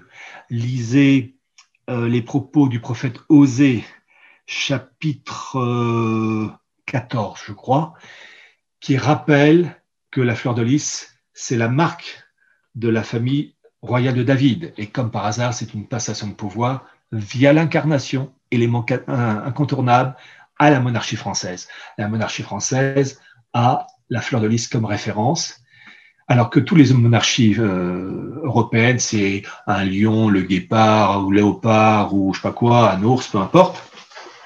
La monarchie française, c'est la fleur de lys. C'est la passation de pouvoir entre la monarchie davidique et euh, Clovis et Saint-Rémy via l'incarnation. Et ça, évidemment, euh, comment il s'appelle, Eric Zemmour va pas le dire. Alors, le but de la monarchie, de comment dire, de comment dire, du Talmud, enfin des élites juives de cette époque jusqu'à aujourd'hui, c'est de détruire le monde de la révélation, comme je vous l'ai dit, que ce soit d'un point de vue spirituel temporel. Et le constat est simple. Toutes les hérésies en 2000 ans viennent directement ou indirectement de l'influence talmudo-kabbalistique. L'influence arienne au IVe siècle avec Arius, le religieux Arius, qui va introduire des principes niant la Sainte Trinité. Comme par hasard, il venait d'Alexandrie, qui était un haut foyer du judaïsme. L'arianisme, le catharisme, le hussisme dans le royaume de Bohême, le protestantisme, la franc-maçonnerie, qui va être créée par deux protestants, qui est un, un chrétien talmudisé. Et je rappelle que la franc-maçonnerie, qui se réfère à des termes hébraïques, a, dans le cadre du rite écossais ancien et accepté au XXIe degré, la reconnaissance du rite noachite. C'est-à-dire que le noachisme qui a été élaboré par la synagogue rebelle a été insufflé dans le rite écossais ancien accepté, euh, degré, dont 21e degré, le rite noachite. Donc tout ça, ça a empoisonné les élites françaises du XVIIIe siècle, françaises et les autres peuples aussi. Euh, 1789 est une marque euh, révolution messianique, avec entre autres le roi de France le 21 janvier 1793, qui euh, qui va être décapité. Je rappelle cette chose. Lorsque Louis XVI a été décapité, il y a un Brestois, on ne connaît pas son nom, et si quelqu'un peut un jour me donner le nom de ce Brestois, je serais ravi. Un Brestois qui, donc après que Louis XVI ait été décapité, a plongé son mouchoir et en signe de bénédiction a aspergé la foule du sang du lieutenant du Christ, Louis XVI. Et en cela, il a repris le geste de Moïse Exode 24, chapitre 24, qui, dans le rituel normal du mosaïsme de cette époque, sacrifiait des animaux et le sang de ces animaux, ensuite, avec Moïse, Moïse aspergeait la foule. C'était un signe de bénédiction. Et là, vous avez un véritable contre-baptême le 21 janvier 1793, où là, c'est un contre-baptême, c'est-à-dire que le lieutenant du Christ et après avoir été décapités, on asperge euh, le peuple du sang du lieutenant de Christ pour marquer le contre-baptême et la mise à mort de l'élément politique de la révélation. Et ensuite, ça Vatican II. Euh, dans l'esprit de la synagogue rebelle, il y a deux mondes à abattre. La France, née du baptême de Clovis, 1789 c'est fait, et euh, l'Église, donc institution créée par le Christ, hein, c'est le, patron à l'origine, et c'est toujours le patron d'ailleurs, jusqu'à la fin des temps.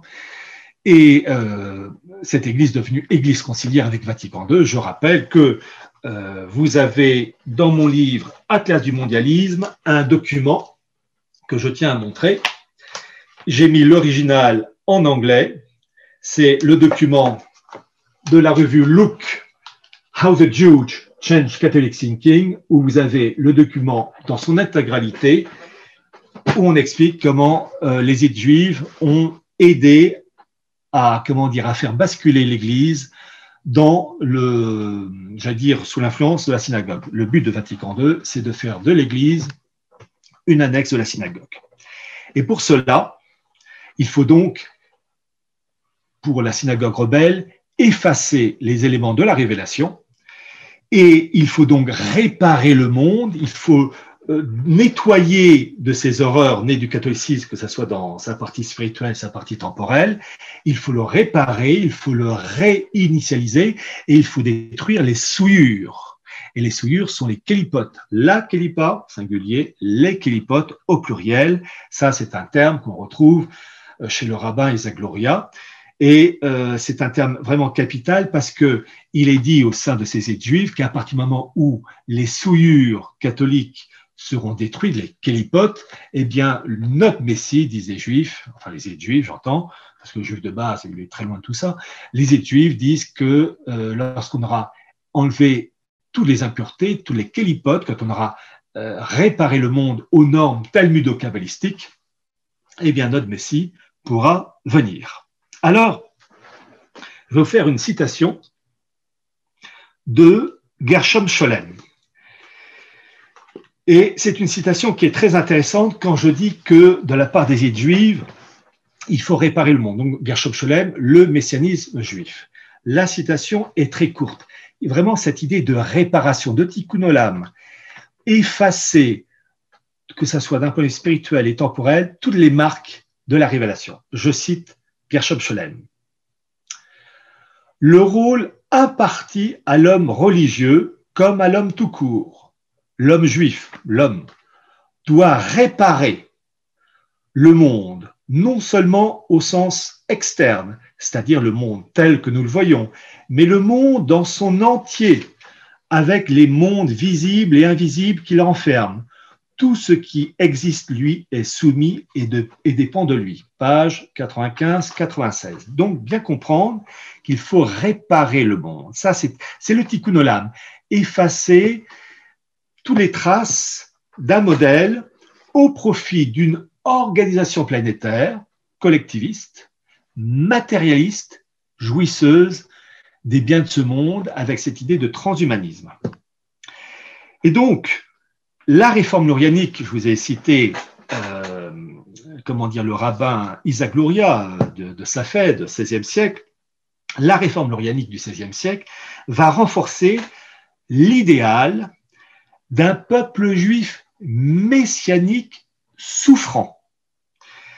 Et cet idéal va se perdurer avec le fameux Messie Sabbatai au XVIIe siècle, Jacob Franck ensuite au XVIIIe siècle, et ces derniers vont estimer que le peuple juif étant le peuple à part, le peuple supérieur à tous les autres peuples, blanc, noir, asiatique, esquimau, tout ce que vous voulez, certaines factions juives, je dis bien certaines factions, parce qu'il y en a d'autres qui, s'y sont opposés de manière farouche, certaines factions juives vont estimer, dans cette lignée sabbatéo-franquiste, que le peuple juif étant un peuple à part et supérieur, on peut, d'une certaine manière, favoriser via la rédemption par le péché, le saint péché, faire un mal en vue d'un bien. Quand je dis un bien, je mets des grosses guillemets.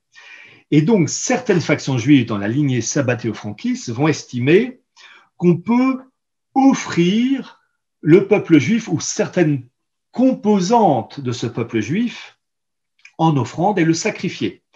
Et ça va être dit d'une manière très claire, et là je cite encore Gershom Sholem. Le peuple juif est le peuple souffrant. Et quand je vous ai dit que le, nouveau judaïsme s'est construit entre 100 et 500, il s'est construit en opposition uniquement au catholicisme, reposant sur l'idée du Messie souffrant. Eh bien, euh, les élites juives reprendre cet idéal, si je puis dire, en faisant du peuple juif le peuple juif souffrant comme la variable d'ajustement, comme un, peuple messianique. Et là, je cite Gershom Scholem, page 101, où il dit ceci, je le cite, Le Messie devient ici le peuple d'Israël tout entier. C'est le peuple d'Israël dans son ensemble qui se prépare à réparer, toujours ce verbe réparer, on dirait réinitialiser. Donc je reprends la phrase, c'est le peuple d'Israël dans son ensemble qui se prépare à réparer la détérioration, je prononce pas le mot, à réparer la détérioration primordiale. C'est-à-dire tous les loupés dus à la marque du christianisme, euh, ça doit être réparé et le peuple juif a une mission de remettre sur les bons rails et selon leur code euh, le monde entier, le réparer. Et voyez-vous, cette idée de réparation, de tikkun olam, donc créer un monde débarrassé du principe de la révélation, un monde euh, avec un Dieu un, le fameux Ensof, qu'on retrouve d'ailleurs dans les fameux livres euh, de Utopia de Thomas More, euh, le Nouveau Ciné du, du mois d'Hébric Crusade, livre de 1623, le Nouvel Atlantique de Francis Bacon, c'est en fait des, gens qui ont été marqués par des gens de la Kabbale, parce que ces, goy, ces goy, pardon, pluriel, étaient en contact avec des juifs et ils ont été touchés par ces gens-là. Je pense à Pic de la Mérandole, euh, qui, avec ses 900 conclusions, euh, mettait en valeur la, la Kabbale, mais il faut dire qu'il était copain comme cochon, si je puis dire, avec euh, Mithridate, un juif, et comme par hasard, euh, lorsque le livre de, comment il s'appelle, euh, de comment dire, de cet homme-là, euh, ce livre, les, donc les 900 conclusions, eh bien, ce livre a été condamné par le pape car mettant la cabale et la magie au-dessus du témoignage des évangiles. Donc, bien comprendre qu'il y a toujours une volonté de contamination des idées. Et dans cette idée de faire du peuple juif souffrant en opposition au principe du Messie souffrant, il y a un court extrait de la préface que j'ai faite d'histoire secrète de l'oligarchie anglo-américaine du professeur Carol Quickley, un livre qui est donc aux éditions euh, Culture et Racine, où j'explique qu'il y a, alors le livre est sorti en 2015, une volonté de la part de certaines élites juives, bien dit certaines, pas toutes, hein, d'autres s'y opposent farouchement, hein, d'où les guerres internes au sein du monde juif. Il y a de la part de, certaines élites cette volonté de favoriser la mise à mort de Juifs comme une odeur agréable à l'éternel. Et j'écrivais ceci à cette époque. Plus l'acte est pur dans sa nocivité, plus il accélère l'arrivée du bien, bien entre guillemets. Dans la mentalité d'un Jacob Frank et de ses disciples, l'anéantissement de l'État d'Israël pourrait être un sacrifice grandiose en vue d'un bien, entre guillemets, avec récompense en échange. Les crises en tout genre poussaient à leur paroxysme, secouant la planète depuis les événements du 11 septembre 2001. Désordre financier, troubles, sociaux accrus, guerre sans fin, s'accordent à la pensée franquiste. Avec une telle mentalité, un chaos planétaire complet pourrait être, selon les héritiers du franquisme, l'acte suprême, une forme de rituel permettant la rédemption totale en vue d'un bien, entre guillemets, complet, un nouvel âge d'or. Donc bien comprendre que cette fameuse réinitialisation du monde est liée à un idéal maçonnique, maçonnique, messianique, hein, oui, ça, va ensemble de toute manière. Enfin, le, maçonnisme est un, euh, est un, comment dire, un escabeau. Je rappelle le livre, il a été réédité euh, par les éditions Contre-Culture, euh, le fameux livre de ce religieux français extraordinaire, Monsieur de Lassus, euh, la conjuration antichrétienne ou le temple maçonnique voulant s'élever sur les ruines de l'Église catholique. Livre qu'il faut lire, Monsieur là-dessus, c'est une, une, immense figure. Bon. Donc, volonté de réparer le monde et ça passe par de chaos. Voyez-vous, c'est ça qui est le plus dur à comprendre parce qu'on a du mal à admettre, à considérer que détruire, avilir, favoriser des guerres, des famines, des épidémies, je vais vous donner une citation qui va dans ce sens, c'est un moyen pour réparer le monde, c'est-à-dire détruire le monde ancien, pour réorganiser un monde nouveau aux normes talmudo-kabbalistiques liées à un idéal sabbatéo-franquiste. Et il y a une chose que je tiens à signaler. Voyez-vous, j'ai sorti mon livre Archive mondialisme et en particulier l'archive euh, une, qui est, euh, pardonnez-moi, mais elle, est exceptionnelle. J'étais fou de joie quand je l'ai eue. Vous avez une équipe d'universitaires juifs américains de Cincinnati, dirigée, ah, il est mort maintenant, mais il s'appelait Ben Zion Warholder. Ils ont retrouvé la, comment dire, la doctrine franquiste. Quand je dis euh, la Bible pour le chrétien, le Coran pour les musulmans, ils ont retrouvé les documents de 1767 et 1768. Ces documents sont en hébreu, ils sont là, enfin je, je les montre là. Et en fait, ils ont été expliqués sur une vingtaine de pages, 20-25 pages, et tout ça, c'est traduit en français. Et je vais vous expliquer, enfin vous citer les, quatre points de la pensée franquiste qui annonce cette fameuse grande réinitialisation, l'histoire du Covid n'étant qu'un outil pour accéder à cet idéal, et idéal avec 10 guillemets. Comme le dit Benjamin Warolder, pour résumer la pensée franquiste, en parlant des propos de Jacob Frank, je cite Benjamin Warolder, c'est page 249 de mon livre, Jacob Frank prédit le massacre imminent des Juifs au sein de toutes les grandes et petites nations d'Europe dans le cadre de l'Apocalypse. Deuxième point, le salut des Juifs dépend de leur acceptation de la foi d'Édom, c'est-à-dire Rome. Troisième point, Jacob Frank est la réincarnation du patriarche Jacob. Quatrième point, Jacob Frank dirigera la rédemption d'Israël en soumettant le monde, y compris l'Église catholique. Il y a de la part de ces, de ces élites la volonté d'infiltrer ces milieux, milieux catholiques en particulier, pour favoriser un basculement permettant de réinitialiser le monde. Et Vatican II est un outil. Euh, Vatican II, l'Église conciliaire, est littéralement, euh, comment dire, envahi par ce milieu euh, judéo-sabbatéen et Vatican II entre dans cette politique de basculement. Et comment s'appelle François, enfin Bergoglio, qui, était, qui, qui pas plus pape que moi, je suis bouddhiste, euh, est un outil en faveur de cette fameuse grande réinitialisation. Et je vais, euh, tout juste avant d'arriver à la conclusion, vous faire une autre citation. Voyez-vous, je vous ai dit qu'il faut impérativement retenir ceci. Ce nouveau judaïsme, Talmud et compagnie, ça s'est créé en opposition au catholicisme, euh, qui montait en puissance. Donc ce nouveau, ce Talmud créé entre 100 et 500. Donc c'est la volonté de s'opposer au Messie souffrant, et il y a un retournement de la part des élites qui font du peuple juif le peuple souffrant. Et dans mon livre Sionisme et mondialisme, il y a le fameux rabbin Stephen Wise qui, en septembre 1933, a tenu à Genève un discours devant les délégations juives où on voit l'imprégnation sabbatéo-franquiste. Je cite le rabbin Wise, septembre 1933. Je le cite. Encore une fois, le peuple juif semble appelé à jouer un grand rôle dans l'histoire, peut-être le plus grand rôle dans tous les âges de son histoire tragique.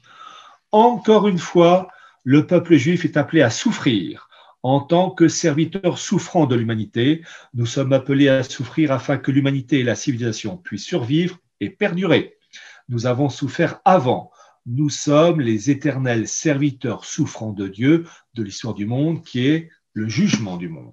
Donc vous voyez, vous avez cette imprégnation d'un modèle qui va traverser tous les siècles et qu'on retrouve entre autres dans les propos, du rabbin Stephen Wise, d'un peuple juif souffrant. Et ce qui s'est passé entre autres durant la Seconde Guerre mondiale, eh bien, ça a rendu service à certaines élites, comme la citation que j'ai faite tout à l'heure, qu'il y ait de la part de certains, euh, je, vous dire, je vous dire, je, je pense que la création de l'État d'Israël en 1948 a été, si je peux dire, un placement sacrificiel à long terme, dans le but d'offrir une partie de ce peuple juif, avec ce qui se passe actuellement, les gros, gros doutes qu'on peut avoir sur ces vaccins qui ne sont pas des vaccins, hein, quand on pense à Moderna et Pfizer, et les conséquences, quand on sait que la phase 3 de ces vaccins, on ne la connaît pas, enfin, elle n'est pas terminée. Je rappelle que la phase 3 qui permet de connaître euh, si le vaccin est valable ou pas, pour Pfizer, ça se termine en avril-mai 2023, et pour euh, Moderna, novembre 2022. Hein, vous allez sur clinicaltrials.gov et vous avez le CV euh, de ces vaccins. Donc, on peut avoir de sérieux doutes, et ma foi, ce qu'on voit aujourd'hui, euh, que ce soit en Israël avec le taux de vaccination, mais aussi ce qui touche tous les peuples européens, eh bien, on peut se dire que la rédemption par le péché, ou le saint péché en vue d'un bien pour passer d'un monde ancien à un monde nouveau, ben, on y est, en plein. J'arrive à la conclusion. Voyez-vous, il n'est pas facile d'expliquer ces choses-là, car euh, il y a un problème d'éducation. L'éducation nationale, elle est tout sauf nationale, donc euh, il y a problème de transmission de véritables informations. Les médias ne font pas leur boulot. Et il y a surtout un bourrage de crâne sur des idées fausses. Il y a aussi le fait que le milieu universitaire ne fait pas son travail. Et en particulier le milieu universitaire traitant de sujets bibliques un des personnages universitaires, enfin une personne universitaire, un universitaire de talent, euh, on peut ne pas être d'accord, je ne suis pas d'accord avec ce qu'il fait, mais malgré tout de talent pour certains aspects, pour son érudition, mais euh, l'interprétation diffère, c'est un théologien allemand protestant qui s'appelle Thomas Romer. Thomas Romer est un spécialiste biblique, mais qui explique la Bible hébraïque et la suite qui vont avec d'une manière rationnelle, ben, comme un protestant, et il oriente ses travaux de telle manière que, eh bien, euh, ça va dans le sens de l'esprit du temps et de l'esprit talmudo-kabbalistique. Et euh, il est dans l'esprit du mondialisme. D'une certaine manière, il ne fait pas de vagues. Mais le problème, c'est que ses travaux contaminent les esprits en Allemagne, en France, et donc euh, n'aident pas à comprendre la situation actuelle. Et comme par hasard, comme par hasard, ce Thomas Romer, eh bien, il a été félicité par les autorités sionistes. Et dans mon livre Chronique du mondialisme 2010-2020, vous avez une annexe qui est l'annexe 14. Parce que je me suis intéressé au personnage, vu l'importance de cet homme, vu son influence, je me suis dit, toi, mon gars, tu dois être soutenu par le milieu sioniste et ça n'a pas loupé.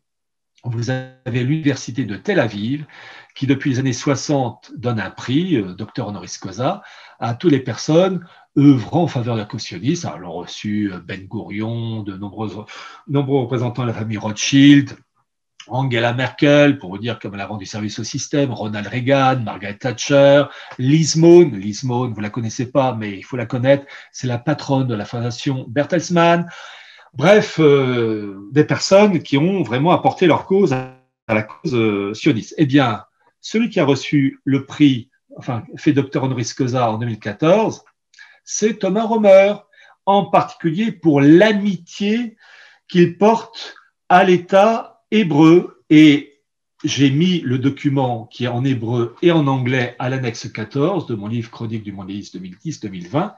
Voilà le document, je le mets là, Thomas Romer, et voilà.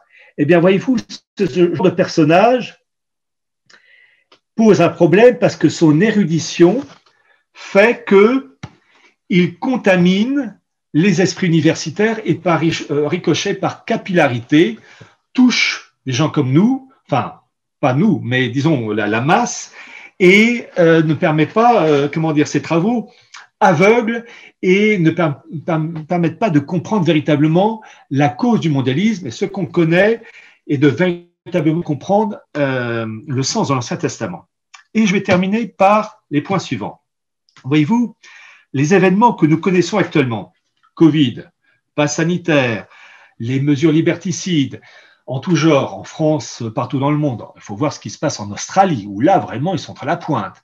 La pénurie, euh, pénurie qui touche de plus en plus. On dit l'Angleterre, le, Brexit, mais l'Australie aussi, elle est touchée par la pénurie. En France, enfin bref, on, voit que la machine se, délabre. Eh bien, voyez-vous, ces événements qui se produisent avec l'histoire de Covid, qui a été finalement la lune gaz, ça cache un crack financier qui est en cours. Euh, j'ai eu l'occasion de, comment dire, de montrer la fameuse revue The Economist euh, de 1988 avec le fameux phénix qui, à ses pieds, a des billets qui brûlent, le monde de Bretton Woods. Et en fait, le crack financier qui se met en place, qui a commencé d'ailleurs, et qui est en train de se dérouler, il faut voir ce qui se passe côté allemand avec la Deutsche Bank, il faut voir aussi ce qui se passe en Chine avec Evergrande. On sent que ça, ça frétille de partout et pas dans le bon sens. Il y a un crack qui est en cours. Et finalement, toutes les mesures liberticides qui ont été mises en place via l'histoire du Covid, c'est de la part de l'oligarchie une tentative de parer le coup lorsque le coup de massue de, ce crack financier arrivera. Eh bien, les gens étant contrôlés, fichés, seront plus contrôlables et euh, seront, comment dire, on prend mieux les surveiller dans le désarroi et dans la catastrophe qui va s'abattre sur nous. Parallèlement à tout ça, on assiste à une échelle très vaste à des bagarres internes entre un bloc maritime et un bloc terrestre. Le bloc maritime, c'est le monde anglo-saxon, lui-même divisé en factions diverses, entre un monde anglo-saxon qui veut maintenir un bloc américain solide, et ça c'était Donald Trump au sein d'une gouvernance mondiale, et une autre branche du monde euh, mondialiste anglo-saxon qui voudrait le dissoudre. Il y a des bagarres internes. Vous avez en face le monde, euh, le bloc terrestre eurasiatique, Russie-Chine, qui, via la route de la soie, veut imposer son modèle, avec en particulier les voies de commerce. Et donc, vous avez une opposition entre les voies de commerce terrestres du bloc eurasiatique qui s'opposent aux voies de commerce du bloc maritime anglo-saxon. Et ces deux mondes ben, se tapent. Et ça va très loin, puisque ce qui s'est passé réellement avec l'affaire des sous-marins français qui ont été donc évacués euh, au profit du monde américain, avec donc cet accord euh, AUKUS, hein, donc États-Unis, Grande-Bretagne, Australie, eh bien, D'abord, ça montre la prééminence du monde anglo-saxon sur nous, pauvres Français, qui, sommes un véritable paillasson, mais surtout un élément qui n'a pas été évoqué dans les médias officiels, c'est que trois jours après l'éviction de la France, dans le cas de ces sous-marins, vous avez eu euh, la réunion de l'OCS, l'Organisation de la coopération de Shanghai, au Tadjikistan, à Dushanbe. L'Iran a intégré euh, l'Organisation de coopération de Shanghai. Donc on voit un bloc eurasiatique qui se fortifie face à un monde anglo-saxon euh, qui subit euh, coup sur coup.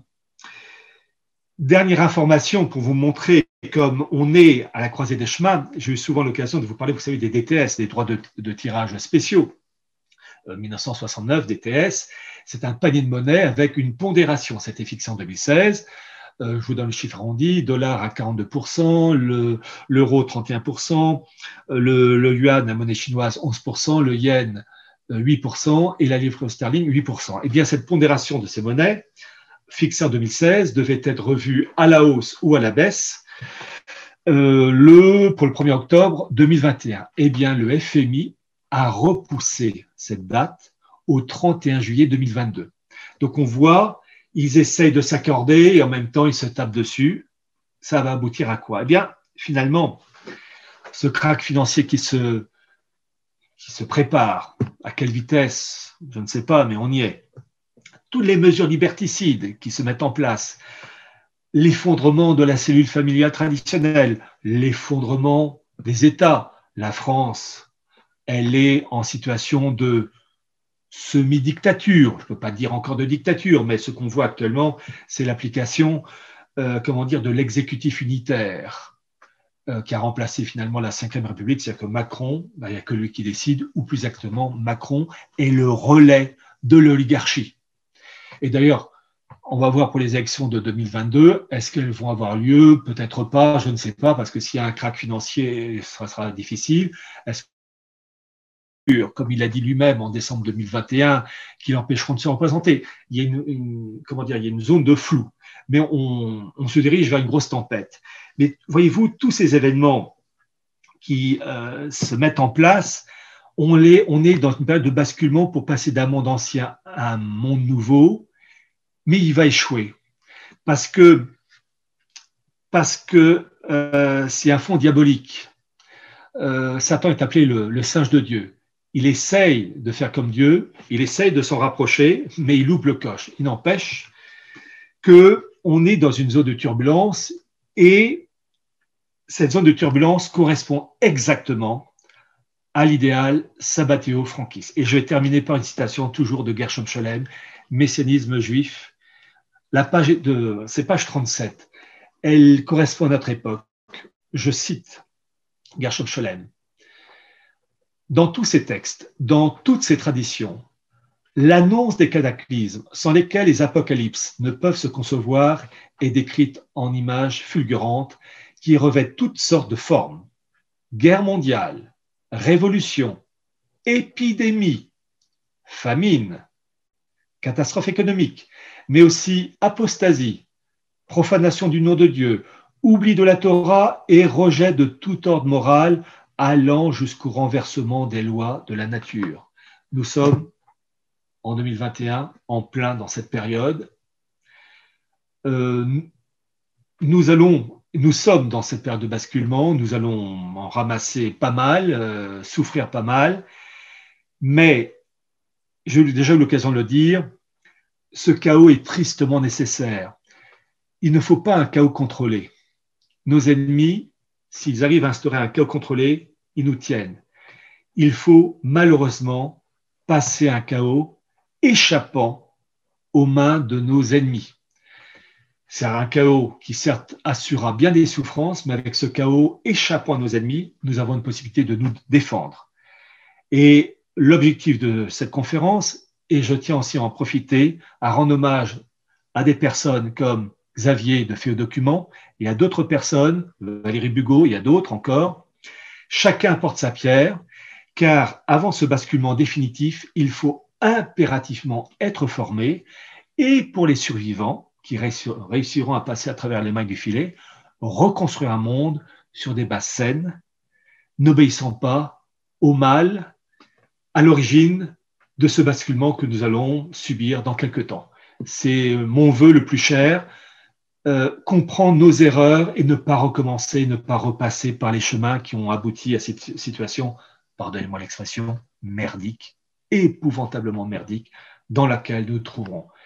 N'oubliez jamais ceci, la roue tourne, la roue tourne. L'instinct de survie, il est présent chez tout être humain. Je crois en la vie et je crois en notre victoire. Je vous remercie.